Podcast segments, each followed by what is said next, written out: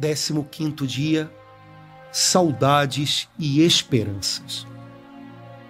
Naquele tempo, Jesus decidiu partir para a Galileia. Encontrou Filipe e disse: Segue-me. Filipe era de Betsaida, cidade de André e de Pedro.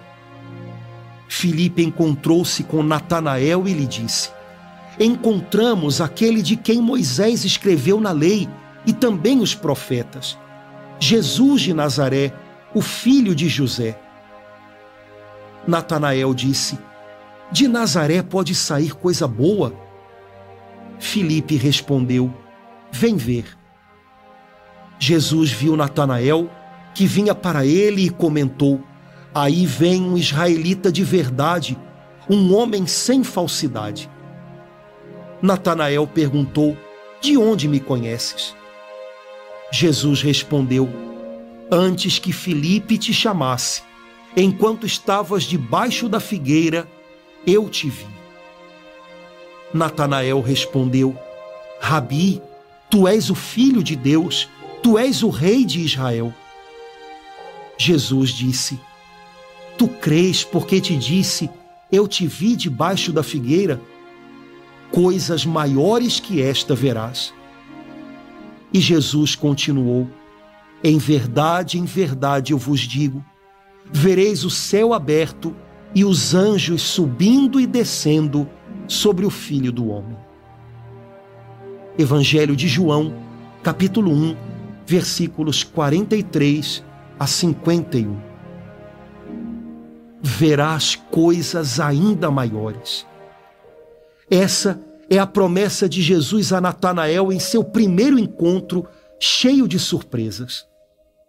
Ao ser apresentado ao mestre Nazareno, que parecia conhecê-lo tão bem e de maneira tão íntima, Natanael termina por exclamar: Tu és o Filho de Deus, o Rei de Israel. Mas Jesus adverte: muito mais virá pela frente. Se me seguir, você será tocado muito mais profundamente a cada instante que estiver comigo. Esteja atento para ver o céu e a terra se abraçando a cada dia. O discípulo de Jesus deve ter o coração preparado para ver coisas sempre maiores vindas da parte de Deus.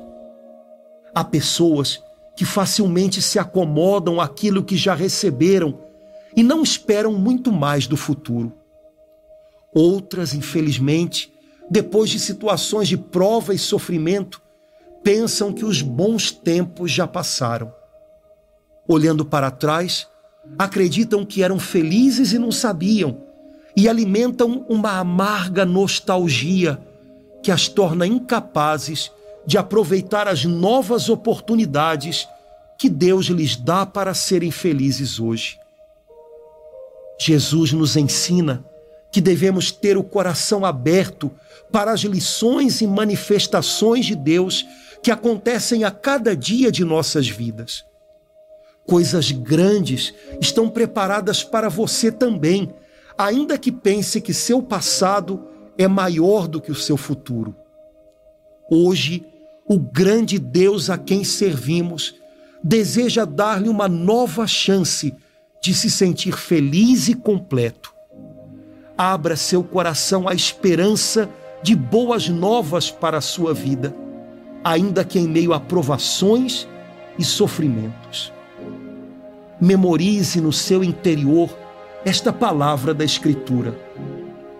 Esperança que seguramos qual âncora da nossa alma, firme e sólida, e que penetra além do véu, no santuário, onde Jesus entrou por nós como precursor. Carta aos Hebreus, capítulo 6, versículo 19. Segundo a Bíblia, a esperança é a âncora que dá firmeza à alma em meio a toda tempestade. Nossa esperança foi lançada além do véu, isto é, além das nuvens e da escuridão, e permanece firme e sólida no trono de Deus, onde Jesus está continuamente orando por nós. No dia de hoje, quando soprar o vento da tribulação, agarre-se com todas as forças à âncora que está fincada no céu, além das nuvens. Espere tudo de Deus, mesmo quando não tiver mais nada a esperar dos homens. Vamos orar, enchendo o nosso coração de esperança para as grandes bênçãos que Deus tem para o dia de hoje. Pai querido, agradeço porque teus planos para minha vida ainda não se encerraram. Obrigado, Pai, porque coisas maiores do que tudo que já vivi estão reservadas para mim.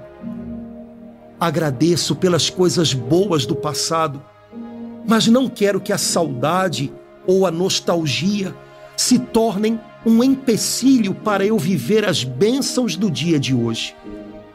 Quero ardentemente, amado Deus, ser alguém repleto de esperança, capaz de criar um clima de expectativa e de otimismo aonde quer que eu vá. Usa-me, Pai como um mensageiro de boas novas para muitas pessoas nesse dia.